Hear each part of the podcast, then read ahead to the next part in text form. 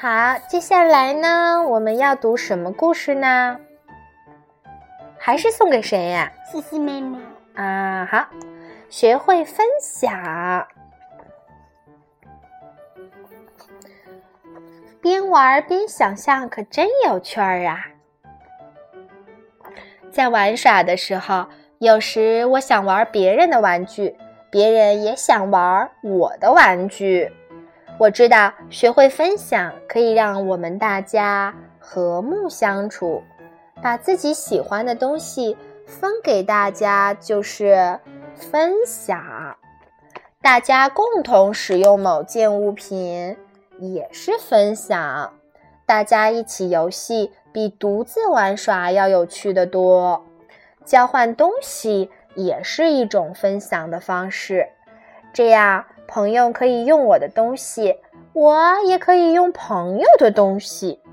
你会和弟弟一起分享吗？对。那他会用你是什么东西呢？会用我东西，我不知道。你会用他什么东西呢？我也不知道。嗯，大家依次轮流也是另一种分享的方式。当大家无法同时使用某些物品的时候，我就可以耐心等待，让大家轮流使用。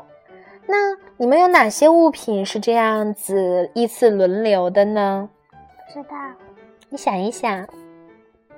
玩具、滑梯，还有小鸭子玩具。嗯，我愿意与他人共享我学到的知识，知识也可以用来分享呢。对呀，我还可以让大家分享自己制作的特别的东西。当我帮助别人的时候。我乐意付出我的时间，而我会主动要求与人分享，别人也会主动要求与我分享。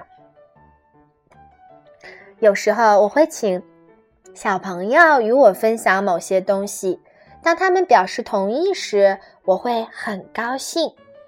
如果别人拒绝我的请求，我可以去想别的办法。一般想什么办法呢？如果他不愿意坐这儿的话，他可以重新搭一个椅子坐，还会有更多的椅子，是不是？与人分享一切并不容易，因为有些东西我特别喜欢，我可能不愿意和别人分享这些东西，或者说我还没有做好与别人分享这些东西的准备呢。这也没什么不对，我可以选择不和别人分享。或者等我想好了之后再和别人分享，这时候我会选择与别人分享其他的东西呢。有时候即便不乐意，我也会选择与人分享那些我特别珍惜的东西。当我决定分享或是耐心等待的时候啊，我所表现出的就是慷慨。我学着做出正确的选择。我学着去为别人着想呢。他就献给小弟弟的。嗯，不论我在哪里，不管我和谁在一起，我都可以用自己的方式与他人分享。没啦，没啦。好，谢谢你的收听，小米。谢谢你也跟大家说一下，送给西西妹妹是吧？送给西西妹妹。再见。献给她。嗯，拜拜。拜拜。